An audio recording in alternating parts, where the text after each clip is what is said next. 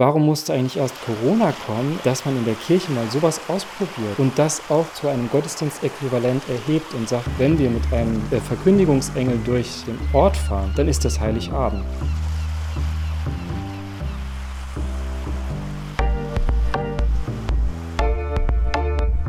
Und dann nicht nur zu gucken, wie können wir das äh, aufrechterhalten, was bis jetzt schon immer irgendwo gewünscht war, sondern wo können wir auch neu denken und daran anknüpfen, was Menschen auch sonst gerne machen. Und damit herzlich willkommen beim Windhauch Podcast. Mein Name ist Tobias Sauer und ich bin heute zusammen mit dem Johannes Böttner. Hallo Johannes, wer bist du, was machst du?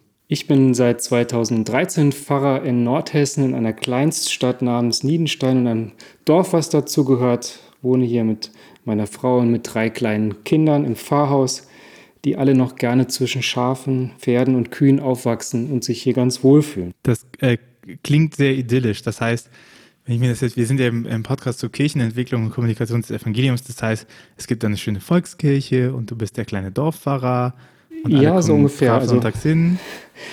Nicht so ganz. Also zu meiner Kirchengemeinde gehören 1800 Gemeindemitglieder. Ich bin zuständig für eine Kita mit 70 Kindern, bin auch Seelsorger in zwei Seniorenheimen. Und ja, wir haben auch 30 Hektar Ackerland und auch eine Straße zu verpachten. Das ist natürlich typisch Volkskirche und man denkt natürlich, wenn jetzt 70 Prozent in der Kirche sind, dass das mit dem Sonntagsgottesdienst irgendwie auch ein, ein Läufer ist. Ähm, aber da muss ich sagen, ähm, dass dieser klassische Sonntagsgottesdienst, wo sich irgendwie eine verfasste Gruppe sonntags trifft, das ist für mich nahezu fast schon Geschichte. Also da trifft sich klar noch ein Kreis, da kommen auch noch ein paar. Aber so wie das schon oft hier im Podcast auch gesagt ist, was machen eigentlich die 99 Prozent anderen Menschen, die da nicht kommen, das ist schon eine Frage, die mich sehr oft bewegt hat. Und gerade im letzten Jahr haben wir so viel ausprobiert an digitalen Formaten, an Gottesdiensten draußen, dass ich sagen muss, der so ganz normale Sonntagsgottesdienst ist schon so selten geworden, dass man äh, das schon wieder fast als Besonderheit feiern kann, wenn der da tatsächlich mal vorkommt. Was habt ihr denn gemacht in eurer Gemeinde? Äh, Corona-Pandemie kam, davor habt ihr wahrscheinlich klassisch Sonntagsgottesdienst gefeiert in Real. Ähm, und dann kam Corona, Gottesdienste wurden gekillt. Genau, also mein, mein letzter schöner Präsenzgottesdienst vor Corona war der Weltgebetstag mit der Grundschule Niedenstein, 150 Kinder, die irgendwie diese Lieder da gesungen haben. Und dann kam der Lockdown, es war nichts los. Und ich habe eigentlich schon immer gerne diese Menschen verfolgt, die im Internet ähm, so als Influencer sprechen, entweder kirchlich oder auch nicht kirchlich. Ich habe gedacht, das kann doch auch lokal mal funktionieren. Und wir haben dann versucht, den Gottesdienst in YouTube zu stellen. Zunächst noch ganz klassisch äh, mit Orgelvorspiel, Glockengeläut und dem normalen Sonntagsgottesdienst den versucht zu übertragen. Ziemlich schnell ist daraus aber irgendwie auch das Projekt geworden, Menschen an diesem Gottesdienst zu beteiligen. Also da haben Menschen ähm, Videos eingereicht, wie sie gesungen haben, wie sie, was sie erfreut hat, Bilder eingereicht. Und wir haben das versucht im Gottesdienst aufzunehmen.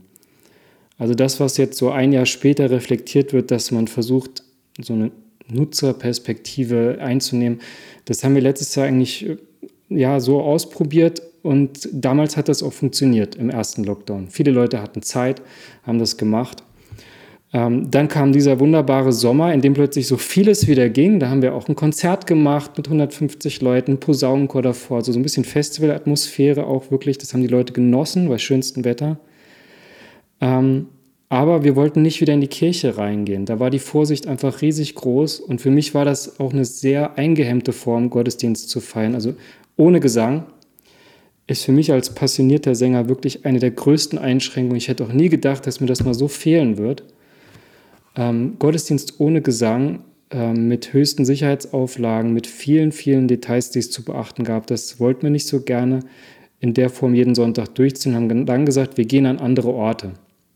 Erntedank auf dem Bauernhof, Einschulungsgottesdienst auf dem Schulhof, ähm, Konfirmation letzten Samstag auf dem Sportplatz. Und ich muss sagen, ähm, dass das jeweils die bestbesuchtesten Gottesdienste dieser Art waren, die ich seit sieben Jahren hier erlebt habe.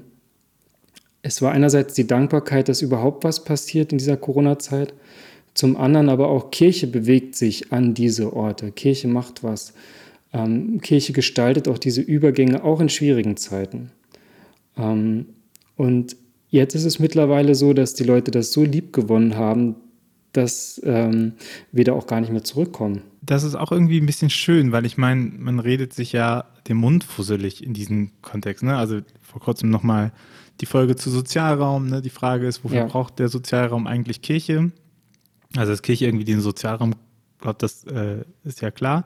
Also, den meisten ist das klar. Aber auch die Frage, wofür braucht der Sozialraum Kirche? Und ähm, dann zu sehen, dass es ja funktioniert. Also es ist ja so simpel manchmal, ne? Es ist ja so simpel, nicht im Sinne von, dass das viel Überwindung vielleicht manchmal braucht, ein Festes zu setzen, aber zu sagen, okay, dann mache ich halt einen Gottesdienst auf dem Schulhof, ne? Das ist ja erstmal keine großer, kein großer Riesenakt. Nee, es hört sich erstmal nicht so wahnsinnig innovativ an, aber das hat für die Menschen äh, eine hohe Bedeutung gehabt, dass wir gesagt haben, in dieser Zeit gestalten wir diesen Übergang und wir gehen auf den Schulhof. Wir sagen nicht, kommt doch bitte alle zu uns in die Kirche vorher und dann fahrt in die Schule, da ja. ist auch Einschulung, sondern wir machen das dort, wo sowieso das Wesentliche an diesem Tag stattfindet.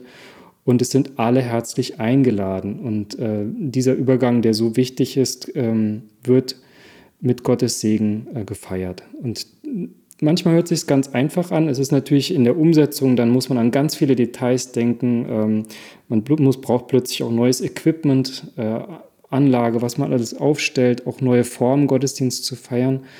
Ähm, aber wenn man sich darauf einlässt, ähm, dann wird man da wahrscheinlich sehr viele Menschen äh, bewegen und merken, und die dann auch merken, ja, Kirche ähm, kann auch modern, ansprechend und äh, wirklich lebensnah sein und nicht abgehoben und nur in den eigenen Mauern verschanzt. Ich meine, in der Exegese hat man ja diesen Terminus vom Sitz im Leben, ne? dass man so ähm, Phrasen oder Wörter guckt und sagt, wo kommen die eigentlich her? Dann sagt man ja, ach, diese, keine Ahnung, die Rippe zum Beispiel, die berühmte Rippe in Genesis 2, ähm, der, der dem Adam entnommen worden ist und aus dem Eva gemacht wird, hat ja äh, den Sitz im Leben auch nochmal in dem Exegeten steinige mich nachher, mal gucken. Er hat ja auch den Sitz im Leben in der Architektur, ne, um zu sagen, das ist die wichtige, ähm, ohne das ein Konstrukt gar nicht halten kann. So, und dieser Begriff ja. wird da genommen und so.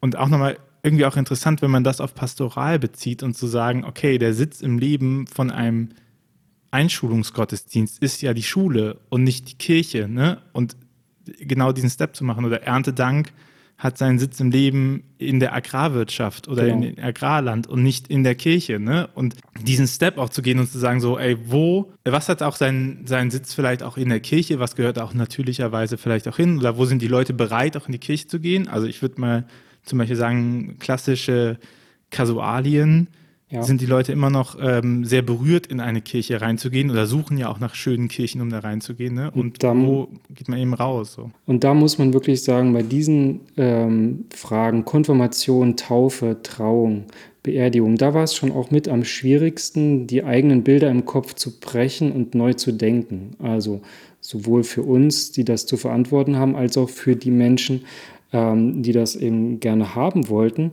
die aber dann, wenn sie gesagt haben, wir feiern jetzt bei uns Taufe im Garten, das sich sehr angeeignet haben. Also es hatte auch eine große Offenheit im letzten Jahr gegeben, über Taufen zu sprechen. Wie gestalten wir das denn? Wie schaffen wir auch in einem Garten oder auf, einem, auf einer Wiese ähm, so ein Setting, dass das würdig und recht ist ähm, und dass das auch einer Taufe angemessen ist oder einer Trauung?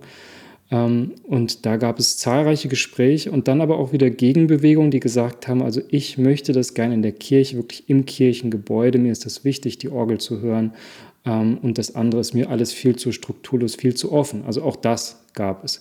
Gerade bei Konfirmation, also die Konfirmandinnen und Konfirmanden, die jetzt am Samstag auf dem Sportplatz da mit 280 Leuten konfirmiert wurden, die mussten am meisten damit hadern zu sagen, es geht nicht in der Kirche, so wie ihr euch das wünscht eben, es ginge nur, wenn jeder nur zwei mitbringen darf. Und das war so ausschließend, dass ich gesagt sehr dafür geworben habe, da neu zu denken. Und jetzt nach dem Gottesdienst würden Sie beim nächsten Mal wieder gerne in die Kirche gehen?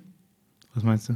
Also ich glaube, bei der Konfirmation wird sich die Sache mit dem Sportplatz sicher nicht durchsetzen, ähm, weil es doch auch zu wetterabhängig ist. Aber es hat auch neue Formen gegeben. Wir haben Abendmahl gefeiert mit 280 Personen äh, an 15 Kreisen, so ein bisschen vom Kirchentag gelernt. Ähm, und dort haben dann die Konfirmandinnen und Konfirmanden ihren Familien ausgeteilt.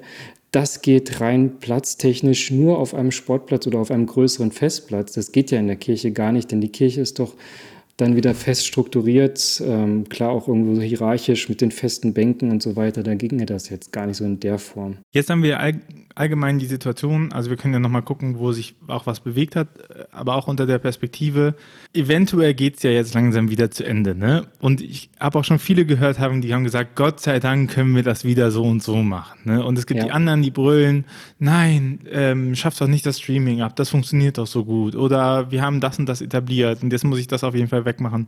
Wie ist denn bei euch so der Status? Also wo, habt ihr auch Kriterien, wonach ihr entscheidet, was bleibt und was geht? Im Moment sind wir da noch sehr in der Findungsphase. Also wir haben viel Gottesdienste auf YouTube ausprobiert und auch in Zoom. Da gab es ganz unterschiedliche Erfahrungen. YouTube hat plötzlich die, das Ganze sehr geöffnet. Das war so alles unter, überschrieben unter dem Motto Volkskirche digital weiterentwickeln. Also Klar, wir hatten jetzt äh, kein Angebot von, von nationaler Tragweite da geschaffen, aber doch auf regionaler, äh, sodass man dann sagen kann, wir waren da eigentlich auch ganz zufrieden mit teilweise 800 oder 2000 Klicks beim Krippenspiel. Und wenn man sich dann anguckt, wie lang die Menschen auch dran geblieben sind, also nicht nur mal reingeklickt, sondern wird sich wirklich 40 Minuten sich das angeguckt haben, ähm, dann waren wir da schon ganz zufrieden. Bei Zoom war plötzlich wieder die Erfahrung, das hat sich sehr stark eingeengt, weil so diese Scham ganz groß war, sich da zu zeigen. Und was jetzt bleiben wird, ähm, ist sicher ein hybrides Format, in dem wir bestimmte Gottesdienste auch äh, streamen. Jetzt nicht mit einer festen Anlage, sondern mobil. Und dann aber auch schauen müssen, wie kriegen wir auch die Menschen zu Hause eingebunden, dass die eben nicht nur rein schauend sind, sondern auch sich aktiv daran beteiligen können an dem Gottesdienst durch Fürbitten einreichen oder durch bestimmte interaktive Elemente. Und dann ist halt die große Frage, welche Würdigkeit, äh, welches Recht hat ein digitales Gottesdienstangebot dann im Vergleich zu den präsentischen Angeboten, weil beides geht nicht an einem Sonntag. Also da muss man auch sagen, ein gut gemachtes digitales Angebot braucht genauso seine Vorbereitungszeit wie ein präsentischer Gottesdienst. Und dann muss man eher im Gottesdienstplan einer Kirchengemeinde dann überlegen, an welchen Punkten im Kirchenjahr wollen wir Digitalgottesdienst feiern und was lassen wir dafür weg. Weil beides zusammen, das äh, ein hybrides Format spricht auch nicht jeden an und ähm, auch die Zeit derjenigen, die das machen und zu verantworten haben, ist ja auch irgendwo begrenzt. Das geht nicht alles parallel. Du hast auch davor schon gesagt, dass ihr ähm, klassisch mit so einem One-Way-Stream gestartet seid und dann angefangen habt, Partizipationselemente reinzubringen. Also zum Beispiel, dass die was einreichen konnten wie ähm, äh, Gesang oder so. Wie partizipativ waren denn eure Gottesdienste vor Corona? Also die Partizipation, die Partizipation hat sich da oft darauf begrenzt, dass man dann eben einen Vorbereitungskreis hatte ähm, für bestimmte Gottesdienste. Also zum Beispiel gibt es ja noch eine Kirmes, dann wird dann das Kirmesteam gefragt, können wir den Gottesdienst zusammen vorbereiten. Wir haben dann einen Schlagergottesdienst gern gemacht, immer zu einem besonderen Schlager, den sich das Kirmesteam ausgesucht hat. Oder auch bestimmte Gottesdienste, die dann auch im Team vorbereitet wurden. Ähm, Partizipation im Gottesdienst ist von meiner Seite her immer sehr gewünscht, aber man muss dann auch sagen, es gibt auch die Menschen, die das überhaupt nicht mögen und denen sich dann die Fingernägel hochkräuseln, wenn sie dann eine Fürbitte auf irgendeine Karte schreiben sollen, die dann eingesammelt wird. Also das ist, glaube ich, auch sehr milieuspezifisch, wer sowas mag und wer sowas nicht mag. Ähm, wir haben sowas in Ansätzen vorher auch schon mal digital probiert, dass man über ähm, WhatsApp Fürbitten einreichen sollte, die dann über den Beamer gezeigt wurden. Also das hat schon mal vorher funktioniert vor Corona. Aber ich denke, jetzt wird vieles davon bleiben. Also bei diesem Erntedank-Gottesdienst, den wir da auf dem Hof gefeiert haben, den haben wir auch als hybrides Ereignis angelegt gehabt und gesagt, dass auch im Gottesdienst noch Fürbitten über einen bestimmten WhatsApp-Kanal eingereicht werden können, die dann von anderen live vorgetragen werden. Und das hat sehr gut funktioniert. Also ich denke, sowas wird bleiben. Habt ihr würdest du sagen, neue äh, MitgliederInnen gewonnen? Mitglieder gendert man nicht, Mitglieder gewonnen? Also, ich hatte tatsächlich letztes Jahr fünf Eintritte. Ähm, das hat mich sehr gefreut, wenn man sonst immer die Austritte nur zu verwalten mhm. hat.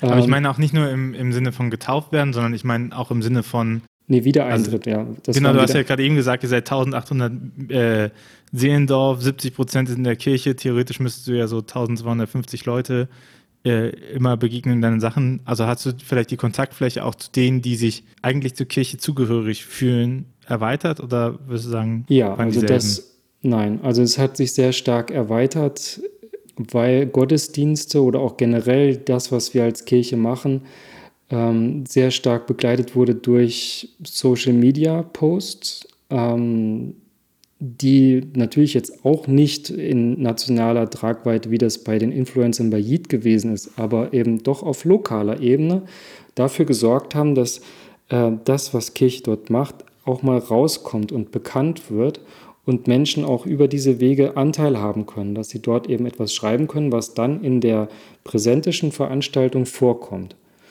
Und ähm, da haben wir Menschen erreicht, die sonst, ähm, mit denen ich sonst sehr selten Kontakt habe und die auch dann plötzlich ganz aktiv wurden und äh, involviert waren und gesagt haben, ich möchte mich gerne daran beteiligen, ich möchte da gerne mitwirken und ich reiche auch was ein und teilweise kannte ich die Leute vorher nicht so intensiv, wie ich sie im letzten Jahr jetzt kennengelernt habe. Und die Social Media Posts, wenn ich richtig verstanden habe, haben funktioniert, weil die Leute gemerkt haben, wenn ich damit interagiere, dann hat das eben auch Einfluss auf das, was ich nachher konsumiere, oder? Also in dem Fall auf den Gottesdienst. Ja, gut, ob man immer dann also vom Konsument spricht, ja, genau. Also, ja. dass man einerseits das öffentlich macht, einerseits mitgestalten kann und ja, dass auch auf unterschiedlichen Wegen man dort ansprechbar ist. Also mhm. mittlerweile kriege ich auch viele Nachrichten dann über die Messenger-Dienste, gar nicht mehr über die offizielle E-Mail-Adresse, weil die E-Mail-Adresse hängt sehr hoch für die Menschen.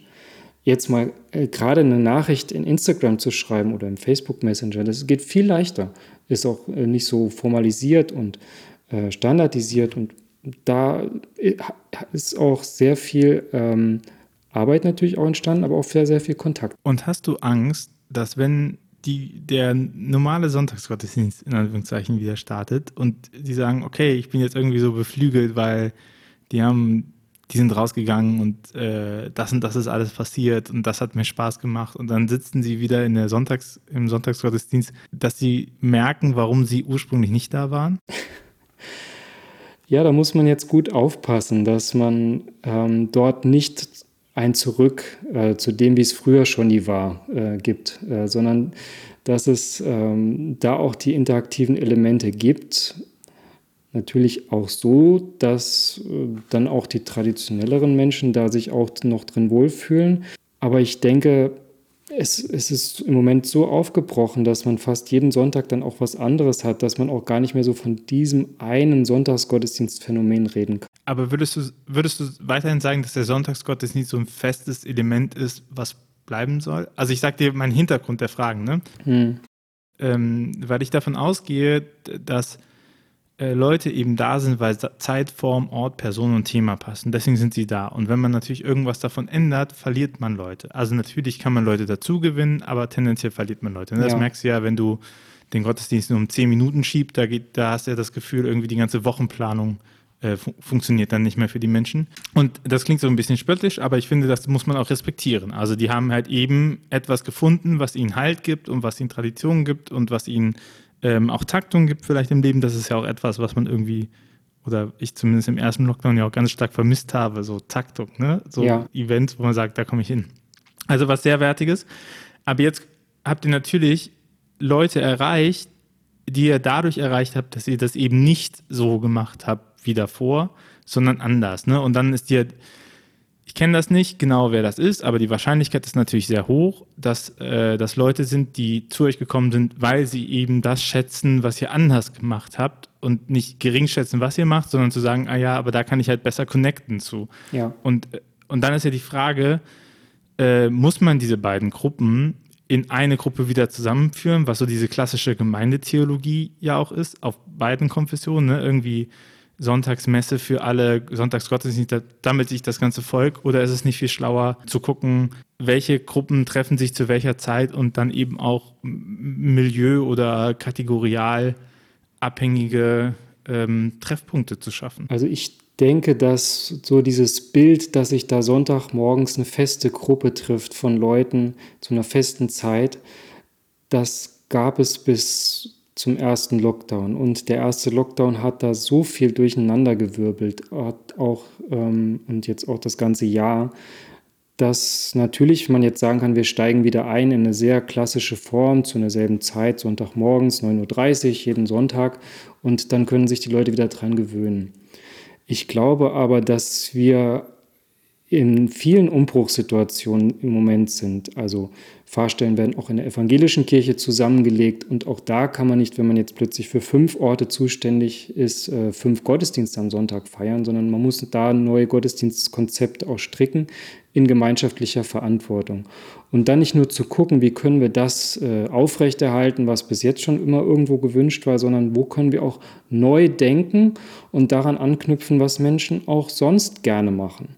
Wir haben ein Beispiel jetzt hier in der Region, äh, Kirchenkreis übergreifend gesagt, wir sind hier eine Wanderregion, lass uns doch Gottesdienst um 14 Uhr zur Wanderzeit anbieten, alle 14 Tage an einem Punkt hier bei dem Habichtswaldsteig, so ein Premium-Wanderweg. Und da haben jetzt schon zwei Gottesdienste stattgefunden und siehe da, es kommen 100 bis 120 Leute zu so einem ganz kleinen Format, einem sehr einfachen Format. Das läuft jetzt durch den Sommer durch. Das ist nicht die klassische Gottesdienstzeit. Das ist ohne Orgel, das ist draußen und auch immer noch mit Abstand und allem.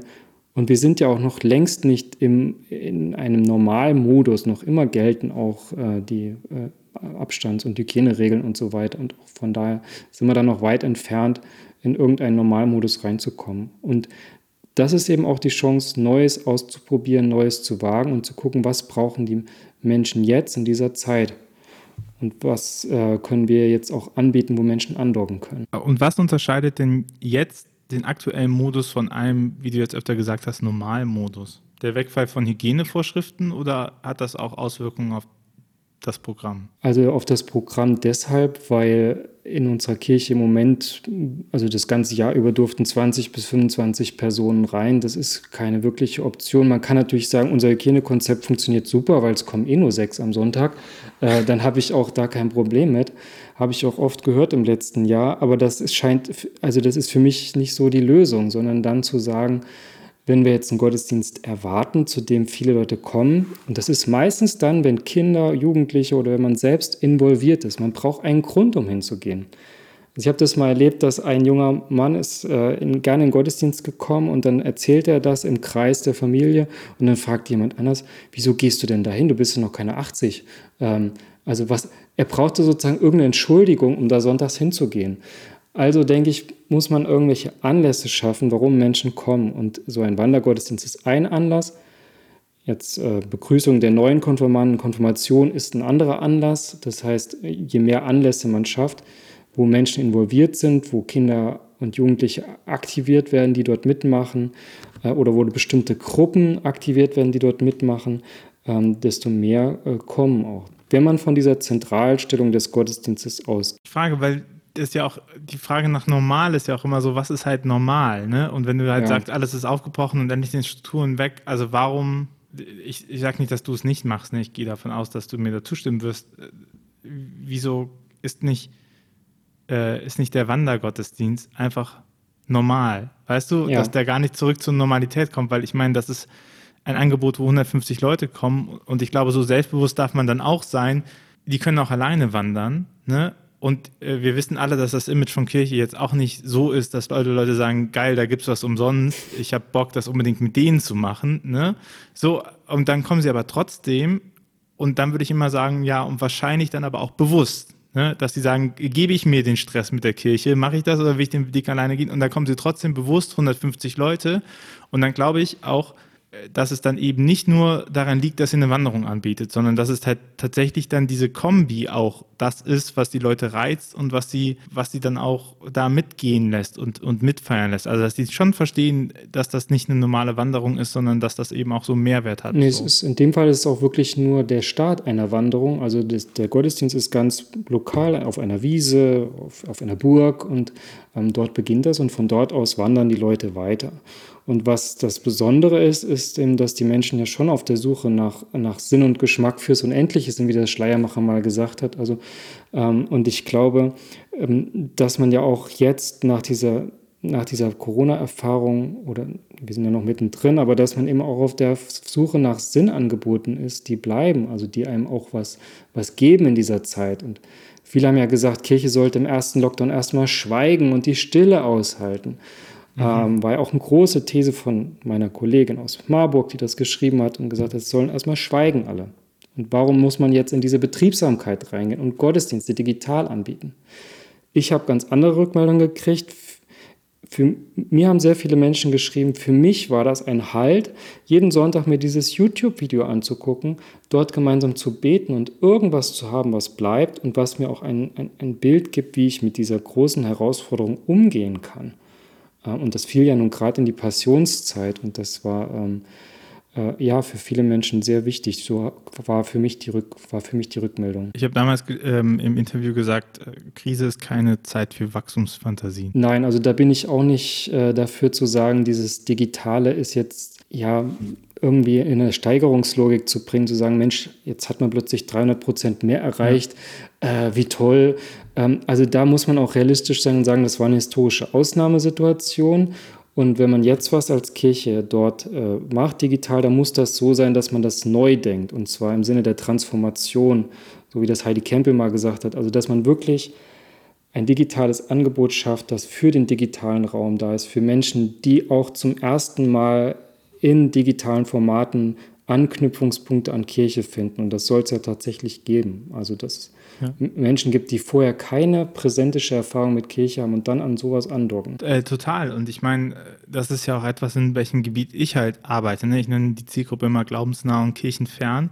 Ja. Und die ist enorm potent, weil es wenige offen und ehrliche Anbieter da auf dem Markt gibt, ne? die halt nicht sagen, äh, irgendwann in letzter Konsequenz musst du einen Workshop besuchen mit äh, Tausenden von Euro oder ähm, hier kannst ja. du Kristalle streicheln oder so. Und mit dem Krise ist kein, äh, kein Ort für Wachstumsfantasien, war mir halt wichtig und, und das höre ich bei dir auch raus, dass davor habe ich immer gehört, ähm, ja, aber wissen Sie, wie viel so ein Sonntagsgottesdienst Arbeit macht und das müssen wir machen und das müssen wir machen und dann sollen wir noch was Neues anfangen. Ja, das geht ja gar nicht. Ja. Das ist ja voll, das ist ja alles zu.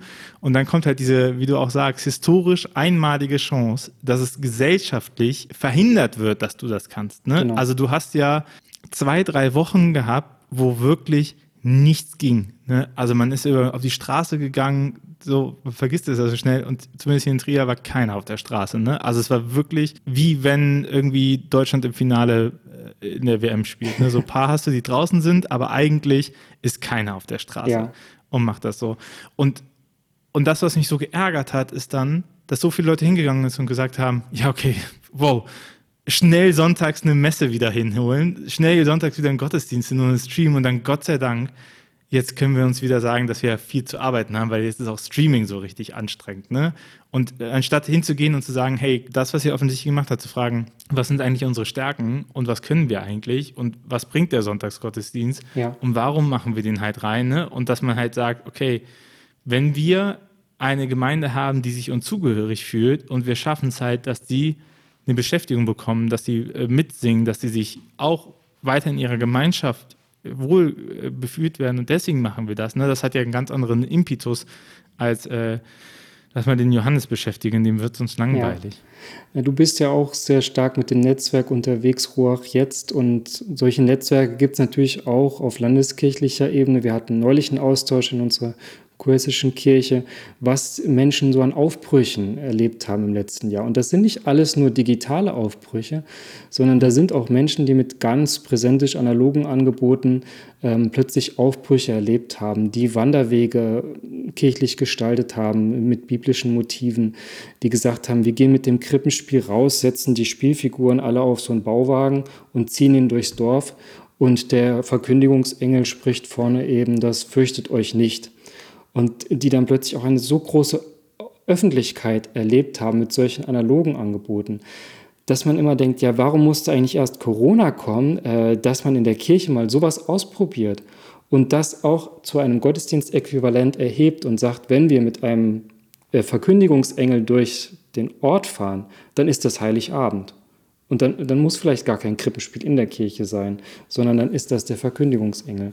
Und diese Aber Johannes, jetzt frage ich dich, warum musste erst Corona kommen, damit ihr das so macht? Ja, ich glaube, man musste einmal so auf Pause gedrückt werden mit aller Macht. Und es ist ja auch nicht so, dass alle daraus ein kreatives Potenzial geschöpft haben. Also es gibt viele engagierte Gemeinden, die gesagt haben, wir machen jetzt irgendwas, was in dieser Zeit jetzt wichtig ist, ob es nur Tütchen packen ist, ob es mit Kreide was auf die Straße schreiben ist.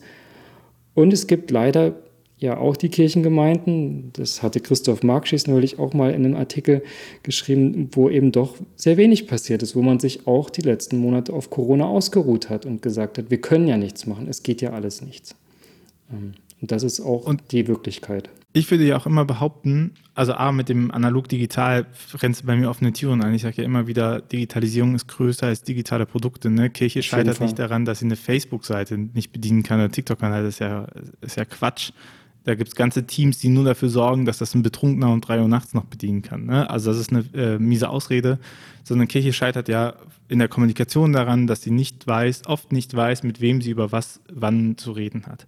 Und dass, dass uns die Sprache fehlt und das sogar bei unserem Inner Circle ganz oft. Ne? Also dass man die Leute, die uns eigentlich verbunden sind, eben nicht erreicht, weil man es eben nicht schafft, auf den Schulhof zu gehen. Ne? Also ja. so ganz simple Dinge, ähm, die auch natürlich durch äh, Routinen entstehen. Ne? Da kann man jetzt nicht direkt einer einzelnen Person einen Vorwurf machen und so. Und äh, das Zweite, ich glaube aber auch, dass Krisen, ich habe das mal in einem Post geschrieben, wo ich gesagt habe, jetzt ist es halt Nacht, ne? Und in der Nacht kannst du nicht mehr so viel ändern. In der Nacht musst du hoffen, dass das, was du am Tag gemacht hast, funktioniert. Mhm. So wie im Werwolf-Spiel. Äh, ja. ne? So, in der Nacht kannst du nichts machen, du musst am Tag die Vorrichtung machen. Und ich glaube, oder es wäre mein, mein Wunsch, dass man jetzt nochmal merkt, okay, es wird langsam wieder Tag wir müssen wieder Infrastruktur schaffen, wir müssen Vorrichtungen machen, wir müssen dafür sorgen, dass Leute dazu motiviert sind, solche Wege zu gehen, um dann, wenn es mal wieder Nacht wird, wenn noch mal eine Krise kommt, ne, was nicht unwahrscheinlich ist, wenn man sich ja. Zahlen und Finanzentwicklung etc. anguckt, dass dann sagen können, ey, aber wir stehen aber, weil wir, weil wir andere Standbeine gebaut haben, ne? weil wir andere, weil wir uns um, äh, um, umgemodelt haben, weil wir eine nachhaltige Teamstruktur aufgebaut haben, etc. So das, weil das kann man nicht mehr ändern, wenn die Krise ist. Das kann man nicht mehr ändern, wenn kein Geld mehr da ist, ne? wenn, ja. wenn das Personal schwindet, wenn kein Nachwuchs mehr kommt, so. Sondern das muss man jetzt quasi in der Situation machen, wo man verhältnismäßig ja noch gut dasteht. Das muss ich auch sagen, dass ich äh, das äh, als Einzelkämpfer funktioniert das ja heute nicht mehr als Pfarrer oder als Pfarrerin, sondern man muss sich letztlich so in einem Team verstehen mit denjenigen, mit denen man unterwegs ist in der Kirchengemeinde. Ob das die Kirchenmusikerinnen und Kirchenmusiker sind, die Gemeindepädagoginnen und Pädagogen ähm, oder natürlich auch der Kirchenvorstand mit Ehrenamtlichen, die ganz stark mit anpacken, mit, mit tragen und auch ein Konzept mit äh, überlegen. Und äh, das zu verinnerlichen, da als Netzwerk unterwegs zu sein, als Team, das ist äh, aber ein großer Umstellungsprozess, weil man so als Pfarrer natürlich immer so ein bisschen der König in der Gemeinde und so weiter und so im Gegenüber zur Gemeinde, dass äh, da die Mentalität äh, Stück für Stück auch daran zu arbeiten, ist ein echter Prozess. Und ich muss auch sagen, dass natürlich die digitale Präsenz wird jetzt immer sehr hoch gelobt und gefördert und für die EKD ist das auch ganz wichtig, da gibt es auch Gelder. Aber es gibt eben auch sehr viele Kirchengemeinden, die digital überhaupt nicht präsent sind. Ähm, und da kann man fast dazu übergehen, muss es eigentlich so eine Präsenzpflicht geben. Also dass Kirchengemeinden digital präsent sind, weil es ihnen sonst ja mittlerweile die Existenz abgesprochen wird. Also wenn man eine bestimmte Kirchengemeinde nicht auf Google findet, gibt es die dann überhaupt? Aber das ist ja die allgemeine Frage nach Verfügbarkeit. Ne? Also ja. die, was ich ich fände es gar nicht so schlimm, wenn die EKD jetzt irgendwie denken würde, ach ja, die gibt es nicht oder die machen nichts. Das wäre mir, das finde ich einen irrelevanten Faktor. Ähm, relevanter finde ich, ob die Leute im, du hast die ganze Zeit von Lokalität gesprochen, ne? ob mhm. die in der Region und in den, in den lokalen Gegebenheiten wissen, dass die Kirche da ist. Und, und, und dass sie arbeitet.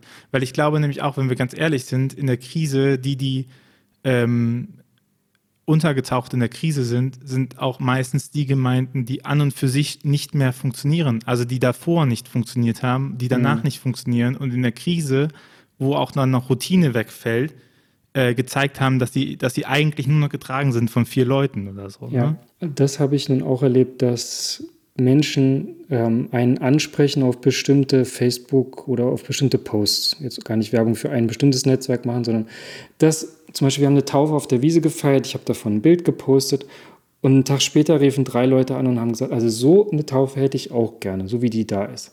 Ähm, aber über den Messenger-Dienst mir geschrieben haben und ähm, dass man dann plötzlich das öffnet und sagt, ja, ich bin da ansprechbar über diese Kanäle. Ja ich, ich antworte auch darauf, wenn mir jemand jetzt im Messenger schreibt. Teilweise ist es so, dass die, die Spam-Regeln von unserem internen Kirchennetzwerk sind so hoch, dass da bestimmte Nachrichten rausfliegen. Und dann schreibt mir der, die Person dann über einen Messenger-Dienst. Und da bin ich gern ansprechbar.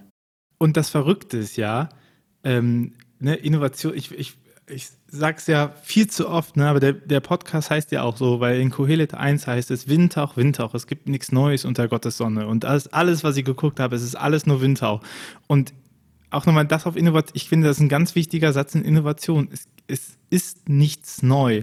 Und wenn man jetzt nochmal sagt, wie du mit dem Messenger umgehst und was du machst, das ist eigentlich klassisches Dorffahrertum. Natürlich. Ne? Ja. Ganz positiv gesprochen. Einfach zu sagen, hey, guckt mal, ich bin hier, ihr könnt mich treffen, redet mich bitte an, ich antworte euch, ich würde in der Nacht aufstehen, um euch zu antworten, ne? so nach dem Motto. Aber ich meine, die Tatsache, dass du den Messenger hast und ich weiß nicht, wie, also wenn du ähnlich gut privat und geschäftliches Handy trennen kannst wie ich, dann ähm, hast du den wahrscheinlich auch, siehst du den öfter auch mal in deiner Privatzeit, was dir Leute schreiben. Also da muss jetzt nicht ja. antworten, nicht, dass die Leute auf.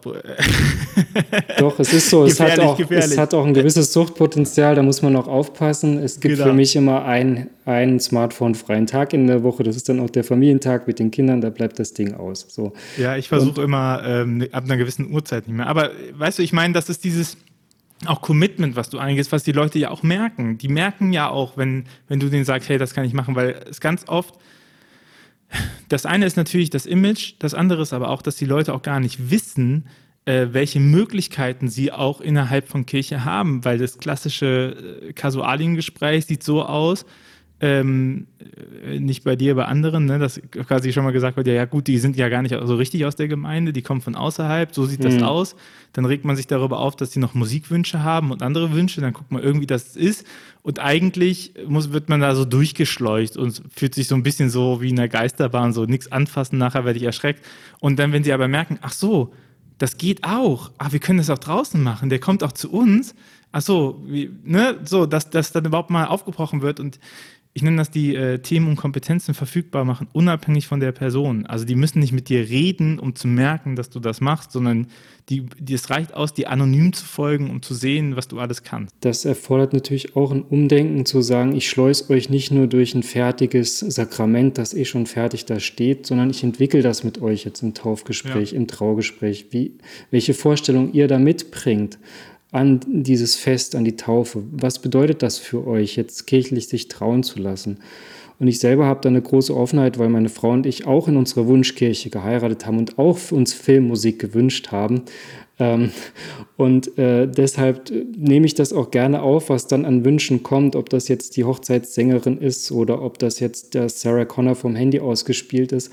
Das kann man auch christlich deuten und kann dann versuchen, das aufzunehmen. Oder man kann es auch einfach als Kunstwerk stehen lassen und sagen, das ist jetzt auch einfach mal schön und es geht zu Herzen. Ja, und auch einfach als Statement, ne? auch zu sagen, so, ich sage den Leuten ja auch nicht, was sie anziehen sollen. Ja. Dann sage ich denen auch erstmal nicht, also außer es ist Musik, die äh, Menschenrechte verletzend ist, so, aber so im Großen und sagen, hey, das ist halt mal deren Statement, mit dem die sich beschreiben. Wieso sollte ich derjenige sein, der das macht? Aber auch, weißt du, auch wieder genau an diesem Punkt sind wir wieder ähm, dran, weil wenn, wenn man das große Thema ist ja, wie verändert man eigentlich eine Gemeinde? Ne? Weil das mhm. ist ja auch etwas, wo ja ganz viele dran immer knapsen und sagen, ja, aber ah, ne, sie sind irgendwie Außenstehende, natürlich können sie sowas sagen, äh, dann hauen sie wieder ab und dann ist wieder alles gut und dann kümmert man sich nicht drum.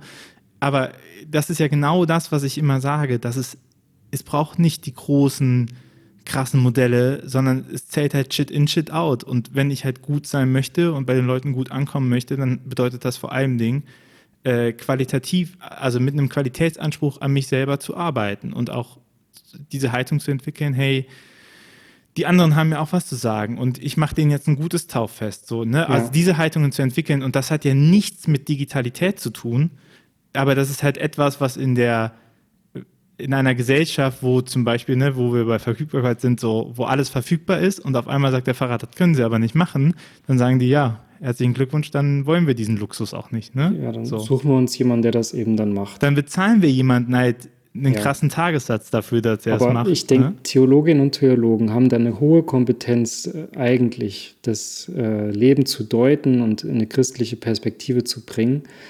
Aber es braucht da eben wirklich auch die Offenheit, sich auf sowas auch einzulassen und da auch ähm, das umzudrehen, nicht nur zu sagen, wir werben ähm, für unsere Veranstaltung oder wir werben für unsere Sozialform, die wir anbieten, sondern auch zu sagen, ähm, wir äh, werben auch darum, gemeinsam sowas zu entwickeln ähm, und das so zu machen, dass das dieser Tag und dieses Ereignis in eurem Leben etwas ganz Besonderes, Wichtiges ist und dass es unter Gottes Segen ähm, verläuft und dass es wirklich was Schönes auch ist. Und dass ich auch das Gefühl hätte, ich hätte das selber auch gerne. Also ich wäre da auch gern dabei. Ähm, wenn es schon so ist, dass man sich selber nicht so sehr davon angezogen fühlt, dann denkt man, naja, das will ich jetzt den Leuten auch nicht aufdrücken. Aber wenn ich es selber auch schön finde und passend und stimmig und wenn sich da vieles zusammenfügt, dann ist es äh, schon wichtig. Und manche Veränderungen, die ähm, einen dann auch in der Kirchengemeinde bewegen, die hat man selber ja nicht in der Hand. Ähm, also ich hier, kenne hier zum Beispiel das Beispiel, dass wir 2015 haben wir, der Ort hat hier 2000 Einwohner, dann kamen äh, 200 Menschen mit Fluchterfahrung plötzlich und haben hier, gibt es so eine zarte ähm, Tourismusgeschichte in allen möglichen Gemeinschaftsunterkünften, wurden dann äh, Gemeinschafts-, äh, also wurden Gemeinschaftsunterkünfte eingerichtet. Und äh, das hat unsere Kirchengemeinde sehr stark verändert, weil wir plötzlich im Sozialraum unterwegs waren äh, mit anderen Akteurinnen und Akteuren, haben dann Arbeitskreis gegründet. Letztlich ist der jetzt natürlich sechs Jahre später irgendwie eingeschlafen und man hat sich auch verhakelt an bestimmten Punkten. Aber was geblieben ist, ist ein diakonischer Kleiderladen, den wir seitdem betreiben, der mehrheitlich äh, von Frauen geführt wird, die alle auch Erfahrung im Einzelhandel haben und die das Corona hin oder her jede Woche aufmachen und das mit einer hohen Akribie betreiben und die Stadt das auch unterstützt mit einem Laden. Also solche Veränderungen, das hätte ich jetzt nicht gedacht, dass uns das trifft, so wie uns alle das ja auch getroffen hat 2015 und doch hat es eben sehr stark etwas verändert. Und ich habe in diesem Zusammenhang auch viele Erfahrungen gemacht in der Kirche, weil dann plötzlich junge Männer im Alter von 25 und 35 zum Sonntagsgottesdienst kamen und gesagt haben, sie haben jetzt plötzlich das, was sie in ihrer Heimat nicht erleben konnten, eine öffentliche Kirche, die ähm, einlädt mit Glockengeläut, ähm, zu der sie einfach kommen können, ganz frei, zu der sie keiner nötigt und wo sie sich auch nicht gegängelt fühlen, sondern einfach da sein können. Wo keiner fragt, bist du jetzt eigentlich Christ, bist du Mitglied oder nicht, sondern einfach da sein können. Und das hat mir ein junger Mann dann aus dem Iran gesagt, mit Übersetzerin, das wäre für ihn Kirche der Freiheit. Und ich musste so ein bisschen schmunzeln und drüber nachdenken, dachte, Kirche der Freiheit, da war mal was mit Wolfgang Huber 2006 hm. und diesen ganzen Steigerungslogiken und so weiter. Und dass aber dann jemand im Jahr 2015 in unserer Kirchengemeinde Kirche der Freiheit erlebt, das war sehr anrührend und schön. Und da haben wir auch ein Projekt äh, gemacht, Männer für Männer, dass sich äh, Niedensteiner und Wichtdorfer Männer finden, die iranische und syrische Männer begleiten. Und da habe ich Erfahrungen gemacht, auch im interreligiösen Austausch, ähm, wo man immer so denkt, naja, hier auf dem platten Land und so, aber das äh, bringt einen wirklich weiter, öffnet Horizont und war eine sehr schöne Erfahrung. Und ich glaube, daran sieht man zwei Dinge. Das erste ist Krisen verändern. Ne? Mhm. Und man muss mit Krisen produktiv umgehen. Und das zweite, Menschen haben prinzipiell Bock auf Sachen, aber sie brauchen eben auch äh, etwas, was zu ihnen passt. Ne? Also, dass, dass die auch sagen, hey, das unterstütze ich jetzt und da mache ich mit. Und auch zu sagen, ja, da mache ich eben nicht mit. Und dass kein Ausdruck darüber ist. Und das finde ich ja immer äh, perfide. Das ist kein Ausdruck darüber, ob Menschen glauben oder nicht glauben oder ob sie sich Kirche zugehörig fühlen oder nicht zugehörig fühlen, sondern das ist erstmal vor allen Dingen ein Ausdruck darum, ob sie die Sonntagsgottesdienst langweilig finden oder nicht, ne? Oder ob sie mit der Institution klarkommen oder nicht. Und ich, äh, und ich glaube, es tut total gut, immer wieder diese Erfahrung zu machen, wenn ich woanders hingehe, da sind da Leute, die mit mir reden wollen. Und ein Grundproblem, meine ich, kann es mir gerne widersprechen, ist, dass wir uns im Moment viel zu oft nicht mehr getraut haben, irgendwo hinzugehen, ne? weil wir sagen, die sind eh alle oder ne? oder wir sind ja hier, die können ja zu uns kommen oder so aus. Aber ich ich habe noch keinen getroffen in der ganzen Zeit, wo ich das auch mache, der gesagt hat, ich bin irgendwo hingegangen und ich war da allein. Ne? Die wollten alle nichts mit mir zu tun haben. Nein, also ich glaube, Kirche darf sich einmischen in solche Projekte im Sozialraum, darf auch mitmischen und ist auch gefragt hier noch in Nordhessen, ist auch gewünscht, dass Kirche und auch Stück weit äh, erwartet, dass Kirche mitmischt und mit agiert. Und dann ist halt die Frage, mit welcher Einstellung ich da rangehe. Ähm, wenn ich dann auch bereit bin, Verantwortung zu übernehmen als Kirchengemeinde und Dinge auf die Beine zu stellen, ähm, dann wird man auch als Kirchengemeinde ganz neue Erfahrung machen. Also mit diesem Kreis der Frauen, die sich dort um diesen Kleiderladen kümmern, haben wir sehr viel zu interkultureller Arbeit äh, gesprochen, haben sehr viel auch ähm, zu kulturellen Differenzen gesprochen und auch, wie man dann auch umgeht mit bestimmten ähm, Verhalten. Also in Nordhessen wird nicht gefeilscht um den Preis. Ja, da wird bezahlt, was auf dem Preisschild steht. Und wenn man aus dem arabischen Kontext kommt, ist das total unhöflich. Da wird eben dann um den Preis gefeilt. Das, das, das gehört zu Gang und Gäbe. Und da zu arbeiten zu, das war unheimlich spannend in dieser Zeit. Und was man natürlich auch gemerkt hat, ist bei solchen Formaten, da haben eben auch viele Menschen mitgewirkt, die nicht Mitglied der Kirche sind, die aber dann in einem kirchlichen Kreis mitarbeiten. Und die auch nicht zum Sonntagsgottesdienst kommen wollen und auch da gar kein Interesse dran haben, aber an diesem Kreis mitzuarbeiten, an diesem Thema. Und da merke ich, da sind wir als Kirche sehr stark gepolt auf Mitglied, Nicht-Mitglied in unserem ganzen Denken, in unserer ganzen Finanzierung, indem wir auch Fahrstellen mit bemessen werden und Gemeinden finanziert werden und alles.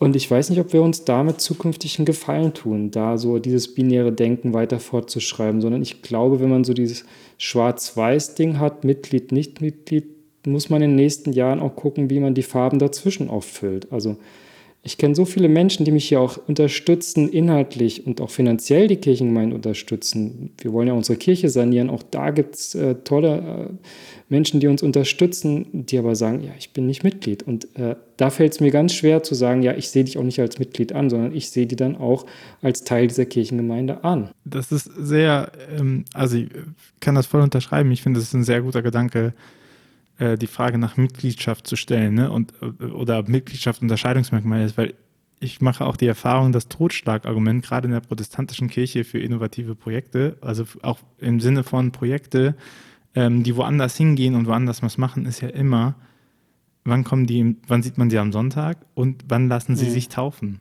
Ne, also ich da, am Anfang dachte ich noch, das ist so ein Klischee, aber ich habe das tatsächlich einfach jetzt schon echt oft gehört. Ne? Das ist so immer so, ja, und okay, wenn wir das jetzt fördern, ne, wie sieht das jetzt aus mit Mitgliederzahlen und wann lassen die sich taufen und so? Ja, weil man natürlich weiß, dass es bestimmte Aufgaben sind, die lassen sich wunderbar in einem Fundraising-Projekt aufstellen. Das haben wir ja auch erlebt. Ein Jungbläserchor, ein barrierefreier Zugang, wo dann alle Menschen mit Rollator und Kinderwagen und Rollstuhl in die Kirche kommen. Da, dafür haben wir auch Spenden auch bekommen und auch für eine Konzertreihe und so weiter.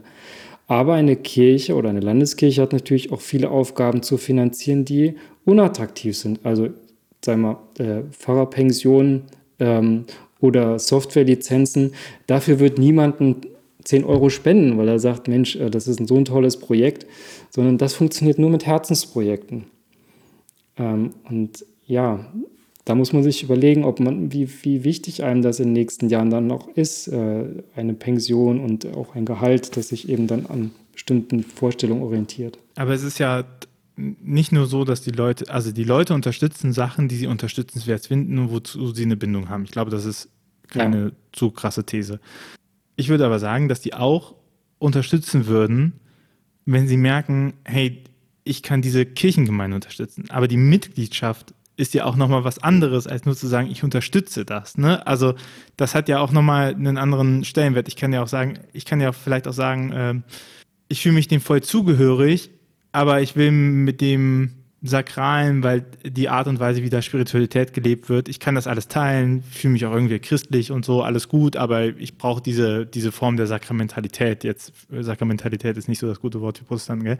Ähm, dieses, diese Form von ähm, gelebten Glauben, so diese, diese geformte kirchliche Selbstnormierung von gelebten Glauben, das brauche ich jetzt nicht, aber ich sehe den Wert dafür an und ich würde die gerne unterstützen. Ne? Ja, das ist dann Solidarität, wenn man halt sagt, ich unterstütze das auch wenn ich vielleicht später im Leben mal dann wieder Anteil habe daran oder punktuell. Ja, auch, ne? genau, aber auch zu sagen so, ey, das ist das, was da gelebt wird, finde ich jetzt, also ne, das, das finde ich jetzt, das Sakrale, das ist jetzt nicht so meins, aber ich meine prinzipiell kirchenmäßig. Ich habe ich hab einmal nicht mal mit einem geschnackten Radiomoderator, der hat mir dann im Off ähm, auch nochmal gesagt, so, dass er echt traurig war, dass er auf einmal den Fahrbrief nicht bekommen hat. Und er hat gesagt, diese Story habe ich noch nie gehört, weil er auch gesagt hat, naja gut, auf einmal fühlte ich mich halt auch ausgeschlossen. Ich war halt nie sonntags da, aber wenn da stand, hier äh, spenden, wir suchen das und da hat er regelmäßig was gespendet. Mhm. Ne? Und ich glaube, und, und wenn man aber in dieser Logik Mitglied, nicht Mitglied denkt, dann ist natürlich klar, dass nachher nur noch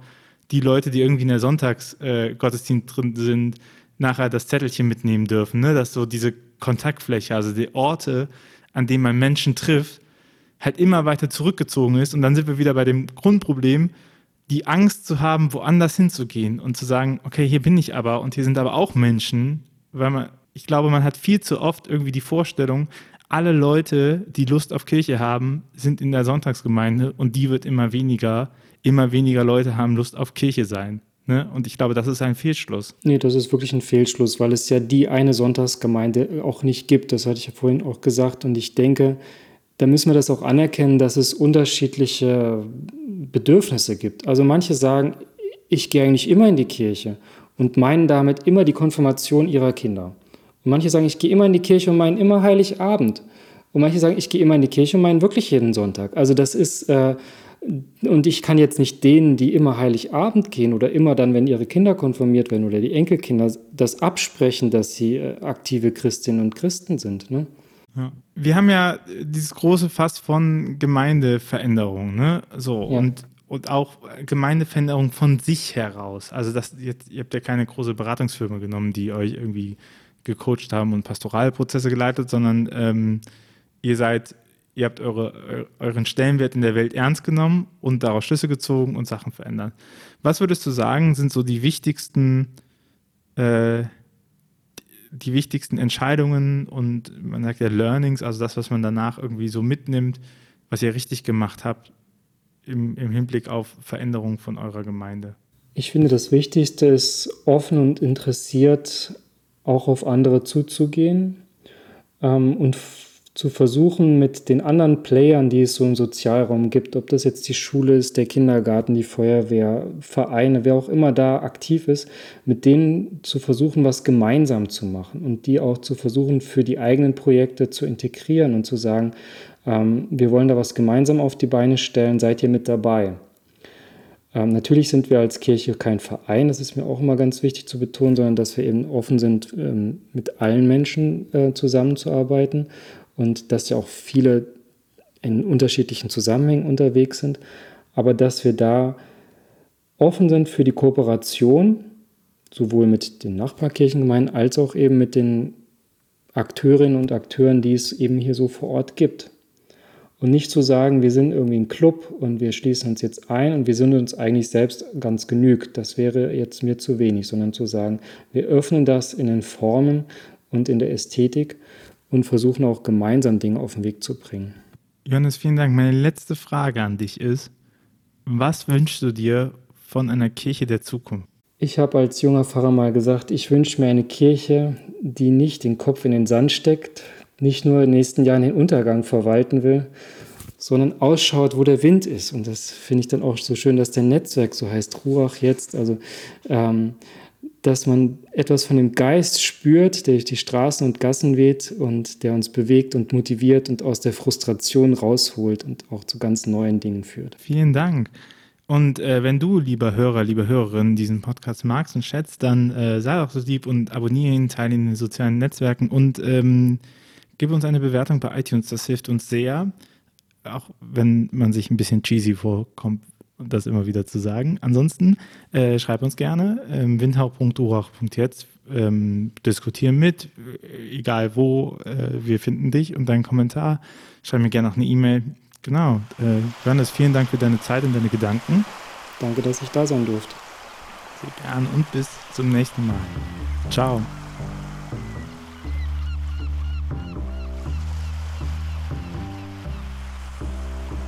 Dieser Podcast ist eine Gemeinschaftsproduktion von Ruach Jetzt und der Evangelischen Arbeitsstelle für missionarische Kirchenentwicklung und diakonischen Profilbildung MIDI. Produziert von Ruach Jetzt. Mehr Informationen findest du auf windhauch.ruach.jetzt.